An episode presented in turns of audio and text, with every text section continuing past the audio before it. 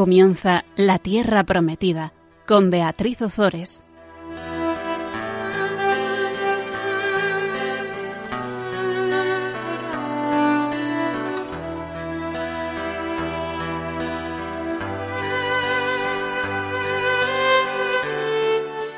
Buenas tardes, queridos amigos de Radio María. Una vez más estamos con todos vosotros compartiendo la palabra de Dios en el programa La Tierra Prometida. Hoy tenemos a una invitada muy, muy especial. Se llama Teresa María de Calcuta y está acompañándonos aquí. Hola Teresa, ¿cómo estás? Buenas tardes, Beatriz. Estoy muy bien. Eh, ¿Qué tal estás tú? Muy bien, gracias. Es el primer, su primer programa de radio y está, está muy nerviosa, pero a la vez está muy ilusionada. Seguro que lo vas a hacer fenomenal, Teresa. Si te parece, empezamos rezando una Ave María y ya comenzamos el programa. Dios te salve María, llena eres de gracia, el Señor es contigo, bendita tú eres entre todas las mujeres y bendito es el fruto de tu vientre Jesús. Santa María, Madre de Dios, ruega por nosotros pecadores, ahora y en la hora de nuestra muerte. Amén. Bien, pues como bien sabes, Teresa, porque yo sé que a ti te gustan estos programas y que aunque solo tienes 17 años los escuchas muchísimo y te estás poniendo al día con la palabra de Dios, ojalá muchas personas, ¿verdad? Muchos jóvenes eh, hicieran lo, lo mismo. Bueno, pues en el programa pasado, como bien sabes, veíamos cómo David consulta al Señor si debe perseguir a los amalecitas y el Señor le responde que sí, que los persiga, porque va a ser él quien va a librar a todo su pueblo de los amalecitas. David vimos cómo se pone en camino con seiscientos hombres y al llegar al torrente Besor, doscientos de ellos están demasiado fatigados para poder atravesarlo y se quedan allí en el torrente. David continúa junto con los otros cuatrocientos y en el camino encuentran a un egipcio que les conduce hasta los amalecitas. David recobra todo, todo lo que, lo que los amalecitas le habían robado y reparte el botín con todo su pueblo y con todos sus benefactores. Bueno, pues eso es lo que vimos en el programa pasado, pero en el anterior habíamos visto cómo el profeta eh, Samuel había ascendido envuelto en su manto desde el fondo de la tierra, molestado por una mujer nigromante, y le había dicho a Saúl que al día siguiente moriría él y sus hijos y que su ejército caería en manos de los filisteos. Pues es lo que vamos a ver en el programa de hoy. Vamos a comenzar con eh, los versículos 1 al 6 del capítulo 31 del primer libro de Samuel. Y vamos a ver cómo muere Saúl. Se nos va a morir ya Saúl, Teresa. ¿eh? Bueno, pues vamos a ver cómo muere Saúl. Entretanto, los filisteos entraron en combate contra Israel, y los hombres de Israel huyeron ante ellos, y cayeron heridos de muerte en el monte Gilboa. Los filisteos entonces estrecharon el cerco sobre Saúl y sus hijos, y mataron a Jonatán, a Binadab y a Malquisúa, hijos de Saúl. Todo el peso de la batalla cayó sobre Saúl, hasta que los arqueros le alcanzaron y le hirieron gravemente. Saúl dijo a su escudero, Saca tu espada y atraviésame con ella, no sea que vengan esos incircuncisos y me ultrajen. Pero el escudero no quiso hacerlo, porque tenía mucho miedo. Entonces Saúl tomó su espada y se dejó caer sobre ella. El escudero, al ver que Saúl había muerto, se dejó caer también él sobre su espada, y murió con él. Así murieron Saúl y sus tres hijos, el escudero y los hombres de Saúl, todos juntos aquel mismo día. Bueno, pues la muerte de Saúl es narrada sin enjuiciarla, pero en un contexto pues de tristeza y de, y abatimiento. Yo estoy segura, Teresa, que a ti no te gustaría morirte así, ¿verdad? No. Bueno, pues el, el rey se ve ante la perspectiva de, de ser capturado y escarnecido por los incircuncisos, es decir, por los paganos, y prefiere morir en manos de su escudero, y por eso se dirige a su escudero y le pide que le mate. Pero el escudero está, está muerto de miedo, no quiere matar a, Saúl y eh, lo que hace mm, Saúl en ese momento es que eh, se arroja sobre su espada, es decir, se suicida. Saúl, fíjate, es una muerte, la verdad es, es, una muerte muy penosa. ¿eh? Matan a, sus hijos, matan a Jonatán, matan a Binadad, matan a Melquisua y, y Saúl ve que le van a matar a él, le pide a su escudero que le remate y al ver que su escudero no lo hace, se suicida. Em, a mí esto me da mucho que pensar porque Saúl fue el primer rey de Israel, había sido ungido por el Señor para ser rey de su pueblo y, y, él rechaza al Señor. Y bueno, pues esto es lo que vemos también hoy en día. Teresa, tú que eres joven, em, cuando, cuando rechazamos a Dios, cuando llevamos una vida sin Dios, tú que, que sales, ¿no? Por ahí, ¿cómo, cómo ves pues esa juventud, no toda, porque hay una juventud maravillosa, pero cómo vive esa juventud que ha rechazado completamente a Dios? Eh, pues viven en una vida un poco buscando un sentido que, que, no lo hay, o sea, un sentido que no, que no es el, el de la vida. Que no es el de la vida. Claro, o sea, que no es Dios. Buscan un sentido totalmente distinto. Pues eh, salen, pues la fiesta que nos gusta mucho a los jóvenes, pues beben, eh, hacen cosas pues que no es ese sentido de Dios. Claro, y muchas veces acaban eh, pues, pues podríamos decir que suicidándose. Ya no estoy diciendo que se, que se suiciden físicamente, que bueno, también puede pasar, pero, pero, pero bueno, eh, no, no estoy diciendo eso. Estoy diciendo que, que se suicidan anímicamente, matan, matan sus almas. ¿Eh? Y vemos, bueno, es, pues, pues esto es, esto es lo que, lo que le pasa a Saúl. Vamos a leer un comentario de San Agustín, que nos habla del suicidio. Lo decimos, lo afirmamos y lo demostramos de todos los modos posibles. Nadie debe darse muerte espontáneamente, ni por huir de los problemas temporales, ni por querer reparar pecados ajenos, ni por lavar sus antiguos pecados propios, ni por el deseo de una vida mejor. Nunca hay razón para quitarse la vida. Pues eso, llevado a lo que estábamos comentando antes, o sea, es obvio que, que, nadie debe quitarse la vida. Pero vamos a ir un poco más allá. Tampoco nadie debe quitarse la vida espiritual. Todos aquellos que hemos sido bautizados tenemos la obligación de vivir una vida en Cristo, de vivir, de vivir con mayúscula, porque muchas veces matamos nuestra alma, nos suicidamos anímicamente, hacemos cosas que no entran dentro del plan de Dios, que van contra Dios. Y eso es otra forma de suicidio que quizás no lo vemos con los ojos, pero yo siempre pienso, Teresa, que si nosotros mm, fuéramos por la calle y tuviéramos la capacidad, que menos mal que no la tenemos, de ver las almas de las personas, yo creo que nos moriríamos. ¿Cuántas almas muertas que van por el, por el mundo porque han rechazado a Dios? Sí. Bueno, pues hay otra tradición sobre la muerte de Saúl que vamos a ver además en este programa un poco más adelante, que dice que a Saúl le mató un amalecita. Pero en cualquier caso es una muerte ignominiosa, indigna de un rey que debería ser modelo de fortaleza y valor. Ya sea en manos de los filisteos o en manos de los amalecitas, Saúl muere en manos de los enemigos de Israel. Y esto es lo importante, esto es lo que, con lo que nos tenemos que quedar. Este hecho, llevado a un plano espiritual y llevado a nuestro momento, significa que si no cortamos, y ya no digo con nuestros enemigos, sino con los enemigos de Dios, que desde luego deberían ser los mismos, el desenlace final para nosotros es la muerte. Tenemos que cortar de raíz con todo aquello que nos impida vivir una vida en Dios, una vida santa, porque como dice el refrán, el que juega con fuego se quema.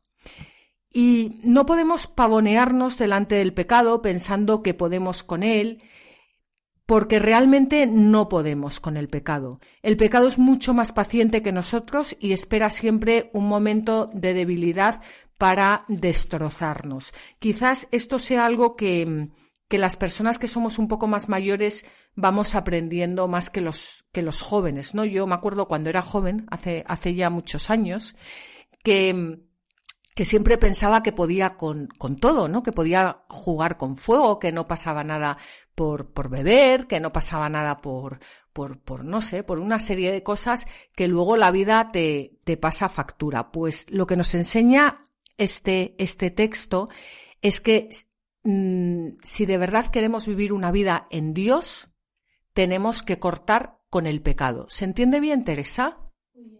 ¿Eh? ¿Quieres añadir tú algo? Bueno, pues dice que no. Así que vamos a continuar con, el versículo 7. Como decíamos, estábamos en el capítulo 31 del primer libro de Samuel.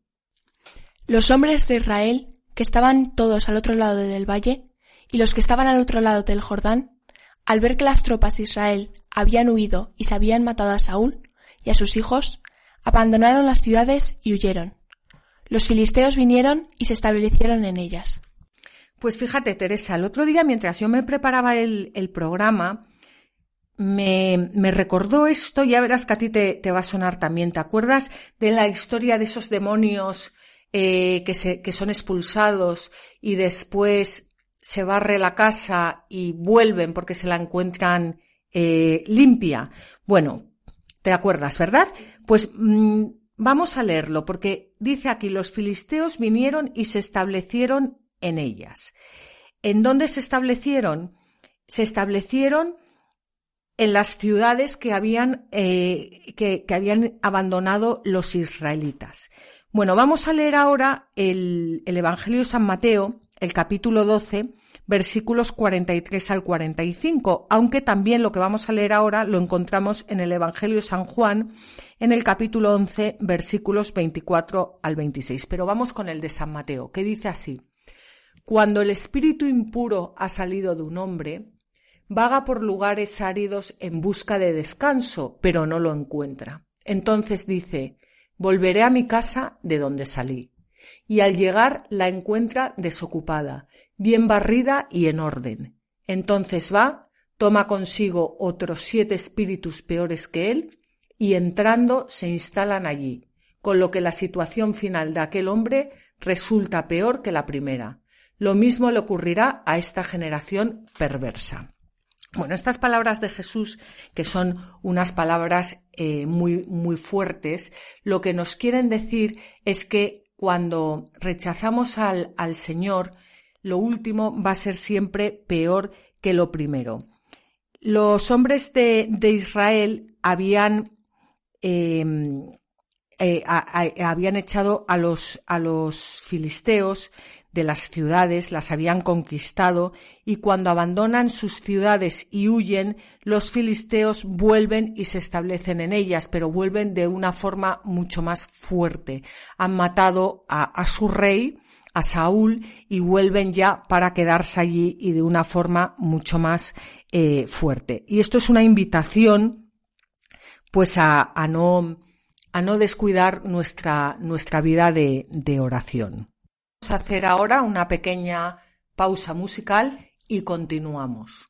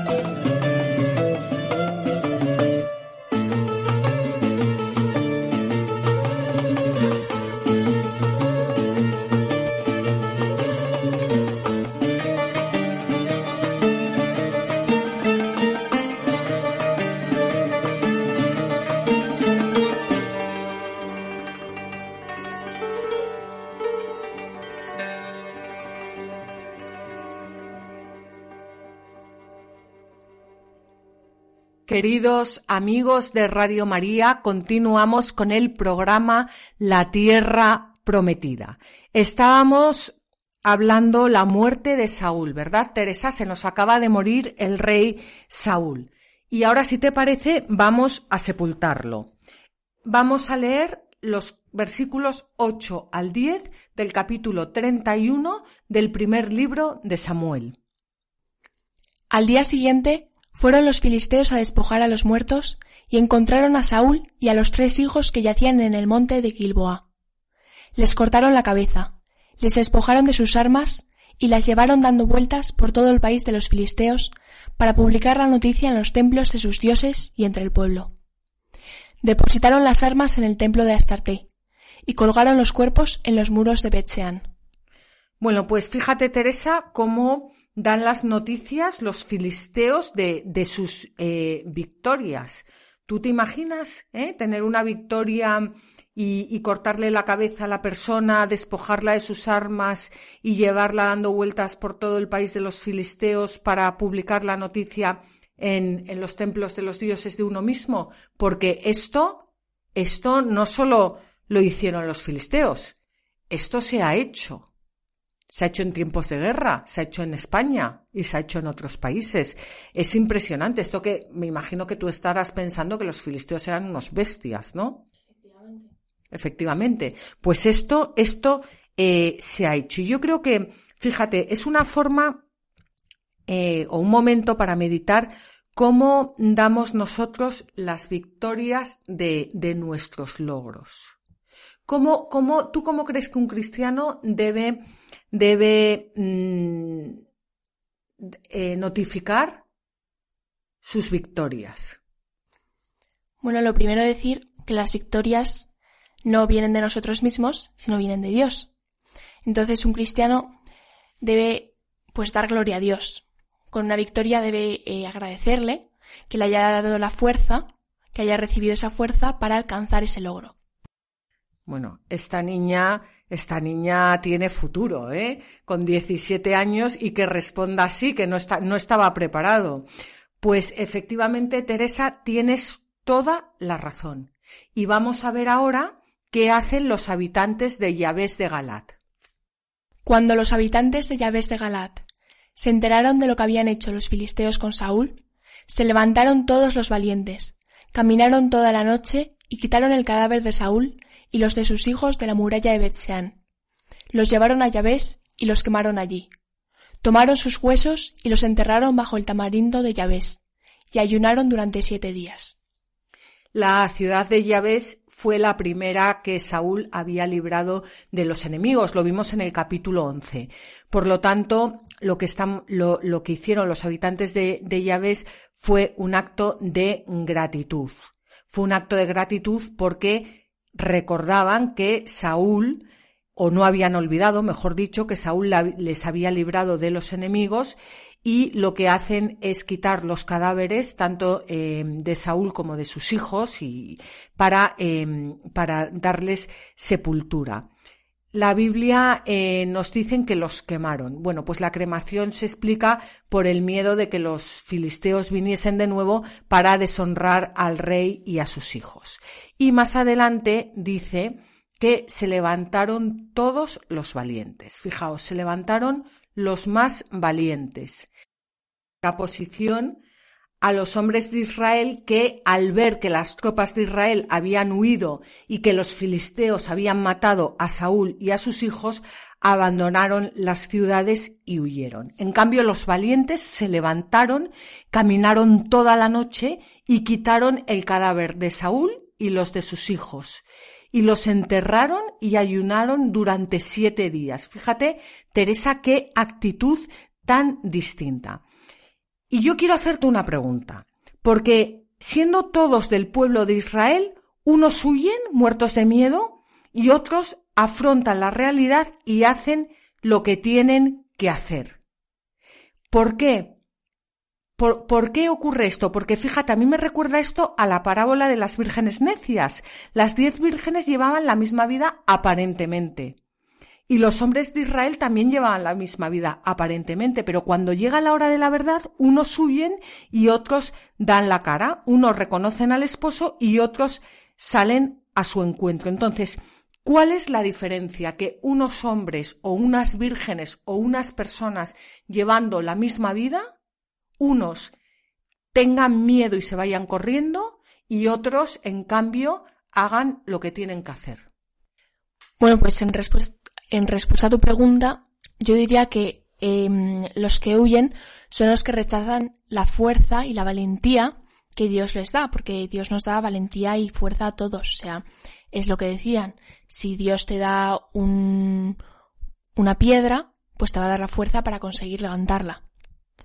Entonces, em, aquellos que, que se enfrentan, eh, aquellos que no huyen, son em, los que acogen la fuerza que Dios les da y la utilizan, ¿no?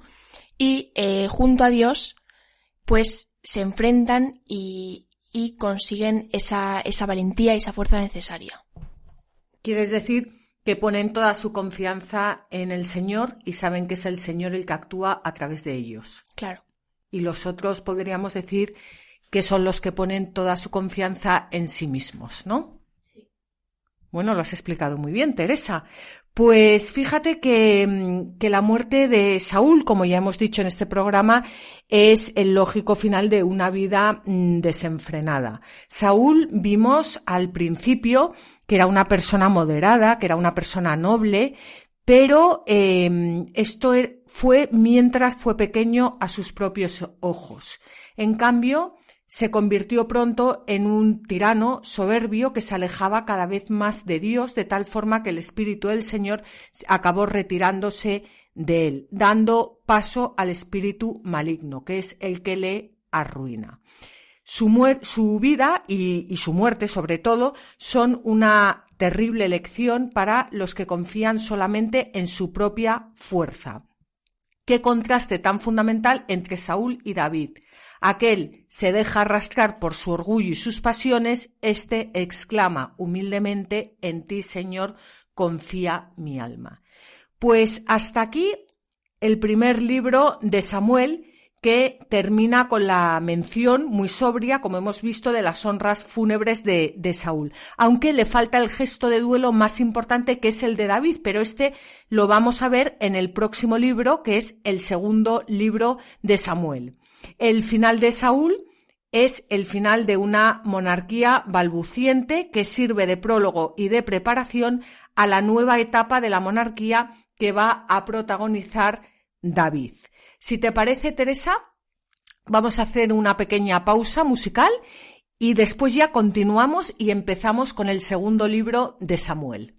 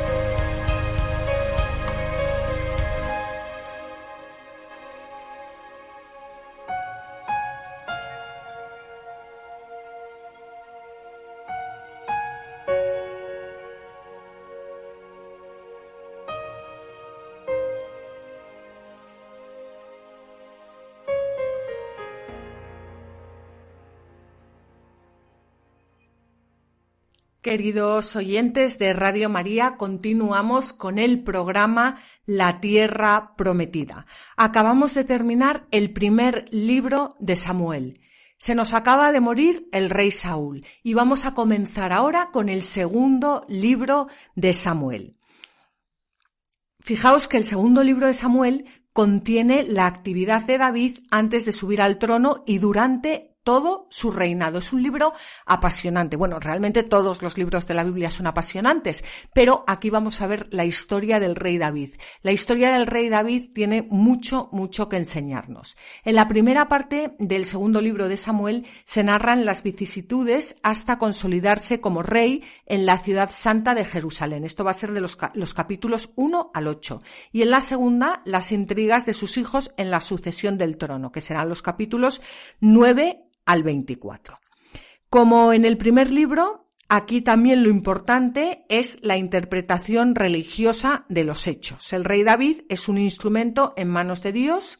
Esto lo llevamos viendo a lo largo de todos estos programas. Y es Dios quien, em, quien gobierna a su, a su pueblo a través de su instrumento eh, David y le libra de todos sus enemigos. Y en este sentido ocupa un lugar destacado en la historia de la salvación porque David es figura de Jesucristo. Con David se inicia la tradición del mesianismo real. David es una persona importantísima. De hecho, eh, si cogemos el Nuevo Testamento, los primeros versículos del Evangelio de San Mateo dicen Jesucristo, hijo de David, hijo de Abraham. David y Abraham son dos personas muy, muy importantes que quedan plasmadas en, los primeros eh, versículos del libro de Mateo. Bueno, pues vamos a comenzar, vamos a comenzar ahora con eh, los versículos 1 al 4 del primer libro de, de, de 2 Samuel. Después de la muerte de Saúl, David, que había regresado de su victoria sobre los amalecitas, se había instalado en Siclac, desde hacía ya dos días. Al tercer día llegó del campamento de Saúl un hombre con las vestiduras rasgadas y polvo sobre la cabeza. Cuando estuvo junto a David, se postró ante él, el rostro en tierra, y David le preguntó ¿De dónde vienes? Él respondió Vengo huyendo del campamento de Israel. David le dijo ¿Qué es lo que ha pasado? Cuéntamelo. Él contestó La gente ha huido de la batalla, y muchos han caído y han muerto. También han muerto Saúl y su hijo Jonatán. Pues el segundo libro de Samuel comienza diciendo después de la muerte de Saúl. Estas palabras son semejantes a las que en su día encontramos en los libros de Josué, capítulo 1, versículo 1 y jueces capítulo 1, versículo 1. Bueno, pues estas, estas palabras pudieron ser motivo para dividir aquí los dos libros de Samuel si es que alguna vez formaron una unidad, pero en cualquier caso son una fórmula para indicar el comienzo de una nueva etapa. Vemos cómo contrapone la muerte de Saúl en manos de los amalecitas con la victoria de David sobre los amalecitas. Dice después de la muerte de Saúl, David, que había regresado de su victoria sobre los amalecitas, y ahora nos va a contar cómo eh, Saúl muere en manos de un amalecita. Así que yo creo, Teresa, que es importante mm, no quedarnos en una mera historia, en una narración sobre que si David venció a los amalecitas y si mm, Saúl murió en manos de un amalecita, em, ir, ir profundizar un poco más y ver que los amalecitas son, como ya hemos dicho varias veces, el enemigo del pueblo de Israel. Dios había pedido a su pueblo que acabaran con ellos. Representan todo aquello que nos aleja de Dios y nos quiere decir que cuando ponemos toda nuestra confianza en el Señor, como hizo David, acabamos venciendo sobre los amalecitas y en cambio cuando ponemos toda nuestra confianza en nosotros mismos, el amalecita acaba matándonos. ¿Eh? Bueno, pues si te parece vamos a continuar leyendo. Estamos en el segundo libro de Samuel, capítulo 1, y vamos a leer los versículos 5 al 10. Dijo entonces David al joven que había traído la noticia. ¿Cómo sabes que ha muerto Saúl y su hijo Jonatán? El joven que traía la noticia dijo Llegué por casualidad al monte Gilboa, cuando Saúl estaba apoyado sobre su lanza y los carros y jinetes se le acercaban. Entonces se volvió y al verme me llamó. Yo le contesté Aquí estoy. Y me dijo ¿Tú? ¿Quién eres? Soy Amalecita, le contesté. Entonces me dijo Ven hacia mí y remátame, porque me invade la angustia, pero aún sigo vivo. Me fui hacia él y lo rematé, porque comprendí que no viviría después de la derrota. Tomé luego la diadema de su cabeza y el brazalete de su brazo, y aquí los he traído a mi señor. Fíjate, Teresa, que, que la Biblia no es ninguna broma, porque es la palabra de Dios. En ambos casos, que veíamos en el último capítulo del primer libro de Samuel, cómo Saúl le pedía a su escudero que le rematara. Aquí nos cuenta otra versión. Y dice, el, el amalecita dice que Saúl le pide que le remate, pero en ambos casos Saúl lo está pasando tan mal, tan mal, tan mal, que lo único que quiere es morirse. Y lo único que quieren es, lo único que quiere es que le maten o matarse él a sí mismo. Esto eh, es reflejo también de, de un malestar espiritual. ¿Eh? no, no, solo, no solo eh, físico. Bueno, pues David se entera de la muerte de Saúl por un fugitivo perteneciente al pueblo enemigo. Un amalecita que da una versión distinta de la que acabamos de ver en el capítulo final del libro anterior. Vimos, ¿te acuerdas, Teresa, que allí el propio rey se deja caer sobre su espada y aquí es una amalecita el que le remata. Yo creo, pero bueno, tampoco es muy importante lo que yo crea, pero, pero yo creo que es seguro que el Amalecita lo que hizo fue fingir su participación en la muerte de Saúl, esperando ganarse la benevolencia eh, de David y esperando em, recibir algún privilegio. Y esto mm, traído al, pues al mundo, al mundo real, cuántas veces nosotros nos, mm, nos apropiamos de victorias que muchas veces no son nuestras para, para, en, o sea, victorias, para ensalzarnos. Para ensalzarnos y para, mm, para, para conseguir beneficios de, de otras personas. ¿Tú me sabrías poner un ejemplo actual?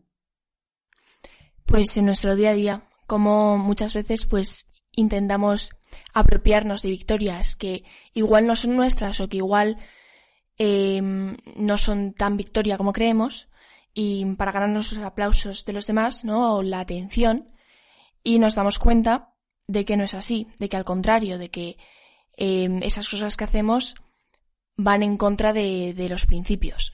Y de los demás, ¿no? Y que muchas veces matamos a los demás para ensalzarnos nosotros.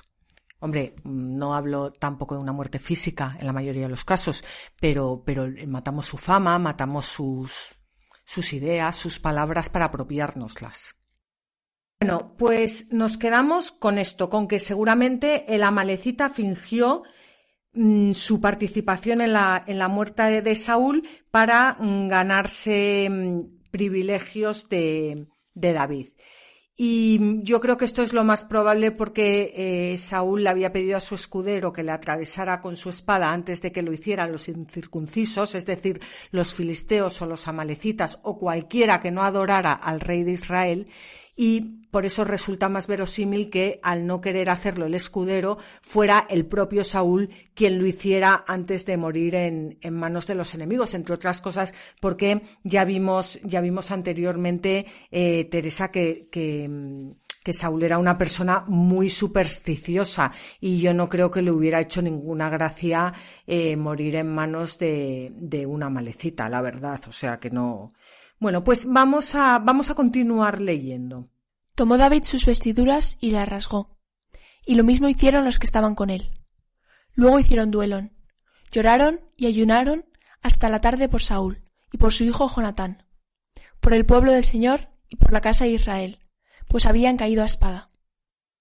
Pues esto es impresionante. No olvidemos que Saúl no paraba de perseguir a, a David para, para darle muerte. Y no podemos pasar por alto esta actitud. O sea, Saúl le perseguía, mm, le, intentó matar 80 veces em, y, ahora muere y, y David eh, eh, cogió, rasgó sus vestiduras, que significa pues en señal de, de, duelo, eh, lloró, ayunó, eh, pero no solo por Jonatán, que era su íntimo amigo y le quería con todo el alma, sino eh, también por, por Saúl. Y yo creo que esto es una actitud que, no sé, Teresa, ¿a ti qué te parece? Que, que los cristianos deberíamos tener muy en cuenta, porque los mismos cristianos muchas veces cuando, cuando le pasa algo a alguien que nos hace la vida imposible o muere, pues a lo mejor no vas por ahí diciendo que te alegras mucho, pero en el fondo de tu corazón dices, uff, me he quitado un peso de encima. Y es impresionante la actitud de David. Sí, Jesús nos dice, ama al prójimo como a ti mismo, y el prójimo no son los que te caen bien, nada más, son tus enemigos, y, y bueno, nos lo enseña Jesús en, la, en el Evangelio en muchos casos. Hasta el punto de, de, que Él viene a morir por todos, incluso por aquellos a los que nosotros no... no... Incluso por los que le condenaron a muerte. Incluso. Así que, bueno, que tenemos mucho que aprender, que David nos está, nos está enseñando mucho. Vamos a ver también qué dice San Juan Casiano. David rebasa lo que prescribe la ley. Moisés quería que se aplicara la ley del talión para con los enemigos. David, en cambio, no lo hizo así. Antes bien, abrazó en su dirección a sus mismos perseguidores. Lloró su muerte como un duelo y la vengó, rogando a Dios por ellos con gran piedad. Pues muchas veces nos dicen que qué burrada el Antiguo Testamento, que si la ley del talión, el Antiguo Testamento es, mm, en el Antiguo Testamento Dios se va, se va revelando y Moisés nos dio la ley del talión porque éramos todos unos bestias, pero, pero eso era el mínimo. O sea, el mínimo era que no, que no mataras a tu vecino porque te había cortado un árbol. Eso era eh, como el mínimo, ¿no? Por lo menos hazle algo parecido, pero no le arranques un brazo, ni le saques un ojo, ni le mates pero, pero ves cómo nos va enseñando hasta llegar a la plenitud, nos va enseñando que no es solo la ley del talión, que es mucho más. David no cumplió la ley del talión y era un hombre según el corazón de Dios. David lloró y lloró y lloró y, y, rebasó, como, como dice San Juan Casiano, lo que prescribía eh, la ley y lloró por sus, por sus perseguidores y, mm, y, y, no solo lloró, sino que, que rogó a Dios eh, por, por ellos. Y David lloró y rogó a Dios por, por Saúl. No se queda en la ley del talión.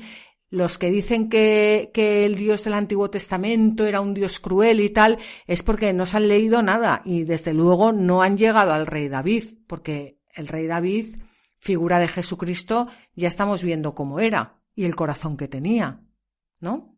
Bueno, vamos a continuar leyendo. Estamos ya en los versículos 13 al 16 del primer capítulo del segundo libro de Samuel. David dijo al joven que trajo la noticia. ¿De dónde eres tú? Le contestó. Soy hijo de un forastero amarecita. Le dijo David. ¿Y cómo no te importó alzar la mano y matar al ungido del Señor? Llamó David a uno de sus asistentes y le dijo, Acércate y mátalo. Este lo hirió y murió. Y le dijo David, Caiga tu sangre sobre tu cabeza. Tus propias palabras te han condenado al decir, Yo he matado al ungido del Señor. El pobre Amalecita que había fingido su participación en la muerte de Saúl, esperando ganarse así la benevolencia de David, pues le salió el, el tiro por la culata. ¿Os acordáis que mm, que Saúl había llamado a la malecita, le había preguntado que quién era, le dijo que era malecita y le pidió que fuera hacia él. Bueno, eso es lo que cuenta la malecita y que le, y que le rematase porque mm, le, invadía la, angustia. Eh, dice el amalecita que lo remató porque comprendió que no viviría después de la derrota. Bueno, pues esto ni siquiera es excusa para matar a alguien, y así nos lo dice San Agustín. El libro de los reyes muestra suficientemente que, aunque lo mande cualquier ley o potestad legítima, no es lícito matar a otro, aunque éste lo pida y lo quiera y no pueda ya vivir. Porque el rey David mandó dar muerte al, al que remató a Saúl rey. Y eso que el reo alegó que Saúl, herido y agonizante, le había ordenado ejecutarlo para librar, con un golpe, de aquellos dolores del alma, que luchaba con las ligaduras del cuerpo y quería desasirse. Pues aquí una vez más tenemos que, que hacer una lectura espiritual, Teresa, porque me imagino que igual te estás preguntando que cómo es que no se puede matar y sin embargo David manda em, que maten a, a este amalecita. Y volvemos a lo de siempre vamos a, vamos más allá y vamos a hacer una lectura espiritual. Y ya hemos contado y lo hemos visto en programas anteriores que Dios había ordenado a su pueblo acabar con los amalecitas, acabar con todos aquellos que querían acabar con el pueblo de Israel. Si no hubiera sido así, nosotros no estaríamos aquí. Y haciendo una lectura espiritual, como ya la, la hemos hecho a lo largo de todo el programa, acabar con todas aquellas cosas que nos impidan ser pueblo de Dios. No sé si esto se entiende bien, Teresa. Muy bien. La sentencia de muerte se ejecuta al instante por lo que acabamos de decir, porque la malecita había matado al ungido del Señor. Vamos a leer ahora, si te parece, Teresa, un comentario que hace San Jerónimo, un comentario eh, muy bonito que habla de la causa de su propia muerte. Por lo cual, su sangre caerá sobre él, es decir, él mismo será la causa de su propia muerte, según las palabras que David dirige a quien le anunció la muerte de Saúl, y le recordó que él había asesinado al rey de Israel. Caiga tu sangre sobre tu cabeza. Tu sangre será derramada no por mis palabras, sino por la sangre de Saúl.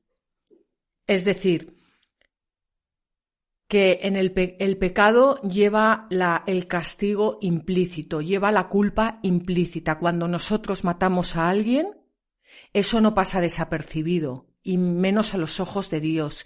No, no es ya tanto que Dios nos castigue, sino que somos nosotros mismos los que, matando a alguien, nos castigamos a nosotros mismos. ¿Eh? Bueno, pues David mantuvo siempre el respeto al ungido del Señor, le lloró como merecía y en ningún momento buscó en provecho propio la caída del rey elegido por Dios. Las personas consagradas siempre tienen que ser respetadas a causa de su unción, aunque personalmente sean indignas. Y esto ocurre con, al decir las personas consagradas no son solo sacerdotes, las monjas, los reyes ungidos, no. Al decir las personas consagradas, decimos todas las personas que están bautizadas, consagradas a Dios. Pues llegamos ahora a un momento muy, bueno, eh, muy, muy bonito en el que vamos a, a leer una elegía sobre Saúl y Jonatán que hace David. David entonó esta elegía sobre Saúl y sobre su hijo Jonatán, y ordenó que se enseñara a sus hijos de Judá. El canto del arco, tal como está escrito en el libro del justo. Esta elegía, que es uno de los monumentos más espléndidos de la literatura hebrea, se llama el arco o canto, perdón, cántico del arco, quizás por el versículo 22. David lo compuso en recuerdo perpetuo, disponiendo a la vez que se enseñase, que se enseñase a los hijos de Israel. Es algo realmente conmovedor el amor que, que este rey, bueno, sí, este nuevo rey, profesa a su amigo Jonatán, el amigo de su alma, pero sobre todo es todavía más impresionante la magnanimidad con que ensalza la valentía de, Saúl, que al fin y al cabo era su perseguidor. No falta la caridad, eh, no vemos en él ningún resentimiento de, venganza y en, en, en esto nos da David un ejemplo de lo que es esencial en el espíritu cristiano, que ya lo comentábamos antes, el amor a los enemigos. Bueno, sobre el libro del justo no tenemos noticia, era probablemente una colección de cánticos patrióticos. Eh, vamos a leerla todo seguido en primer lugar y después la, la comentaremos. La gala de Israel yace herida en tus colinas. ¿Cómo han caído los valientes? No lo contéis en Gat. No lo deis a conocer por las calles de Ascalón. Que no se alegren las hijas de los filisteos. Borocen las hijas de los incircuncisos. Montes de Gilboa, ni rocío ni lluvia caiga sobre vosotros, ni seáis campos de primicias, que allí ha sido mancillado el escudo de los valientes, el escudo de Saúl, no untado con aceite, sino con sangre de vencidos y grasa de guerreros, el arco de Jonatán, que nunca retrocedió, la espada de Saúl, que jamás retornó en vano. Saúl y Jonatán, siempre amados, siempre queridos, ni en vida ni en muerte se han separado, más rápidos que águilas, más fuertes que leones. Hijas de Israel, llorad a Saúl, que os vestía de púrpura y de lujo, y os adornaba con oro los vestidos. ¿Cómo han caído los fuertes en la pelea? Jonatán, muerto sobre tus collados. Siento angustia por ti, Jonatán, hermano mío, tan grato para mí. Era tu amor para mí más preciado que el amor de las mujeres. ¿Cómo han caído los valientes? ¿Cómo han perecido los guerreros? Bueno, es algo eh, precioso. Estamos llegando al final del programa, pero yo no nos va a dar tiempo de comentar toda, toda esta elegía, podemos continuar con ella en el programa siguiente, pero hay algo aquí que, mm, que, me, que, que sí quiero comentar para terminar el programa, Teresa. Igual que David deseó apartar la noticia de la muerte de Saúl de los oídos enemigos, los cristianos es muy importante que evitemos extender noticias de los fracasos y caídas de los demás. Yo cuando, cuando leía este, este versículo 20, no lo contéis en Gad, no lo deis a conocer por las calles de Ascalón, que no se alegren las hijas de los filisteos, ni se alborocen las hijas de los incircuncisos. Es decir, todo queda en casa. ¿Para qué pasear las miserias de nuestra familia? ¿Para qué pasear las miserias pues de las personas de la iglesia, para qué pasear las miserias de los bautizados. Y yo creo que esto es algo, y empezando por mí, en la que caemos todos, en, en, la, en la, difusión de, de, los rumores. Fíjate lo que dice eh, San Juan Crisóstomo. Más bien conviene apartar todo rumor y mantenerlos guardados siempre. No me digas que solo se lo dices a una persona. Guarda tu palabra. Lo mismo que tú no puedes callar, Así tampoco podrá esa persona mantenerlo dentro de ella. Eso es lo típico de te lo cuento pero no se lo cuentes a nadie. No, no es eso muy típico, Teresa. Sí. ¿Eh? Te lo cuento pero no se lo cuentes a nadie. La siguiente, te lo cuento pero no se lo cuentes a nadie. Bueno, pues así vamos a, a terminar hoy este, este programa con esta lectura tan corta pero tan bonita de San Juan Crisóstomo. Y, bueno, Teresa, te agradecemos mucho que, hayas estado con nosotros esta tarde. Muchísimas gracias. Igualmente, muchas gracias por invitarme. ¿Eh? Tu primer programa de, radio. Espero que, hagas muchos más. Bueno, y como, como siempre os recordamos que eh, nuestro próximo programa será dentro de 15 días, el día 2 de diciembre, a las 9 de la noche. Podéis volver a escuchar este programa en el blog latierraprometida.es, todo junto y en minúsculas, mm, o pidiéndolo a Radio María en el teléfono 918 22 80 10 o en el podcast de Radio María, www.radiomaria.es. También podéis escribirnos por mail a la tierra prometida Y como siempre, os animamos a que cojáis vuestras Biblias y no dejéis de leerlas, meditarlas y rezarlas, porque en los libros sagrados el Padre que está en los cielos sale amorosamente al encuentro de sus hijos para conversar con ellos.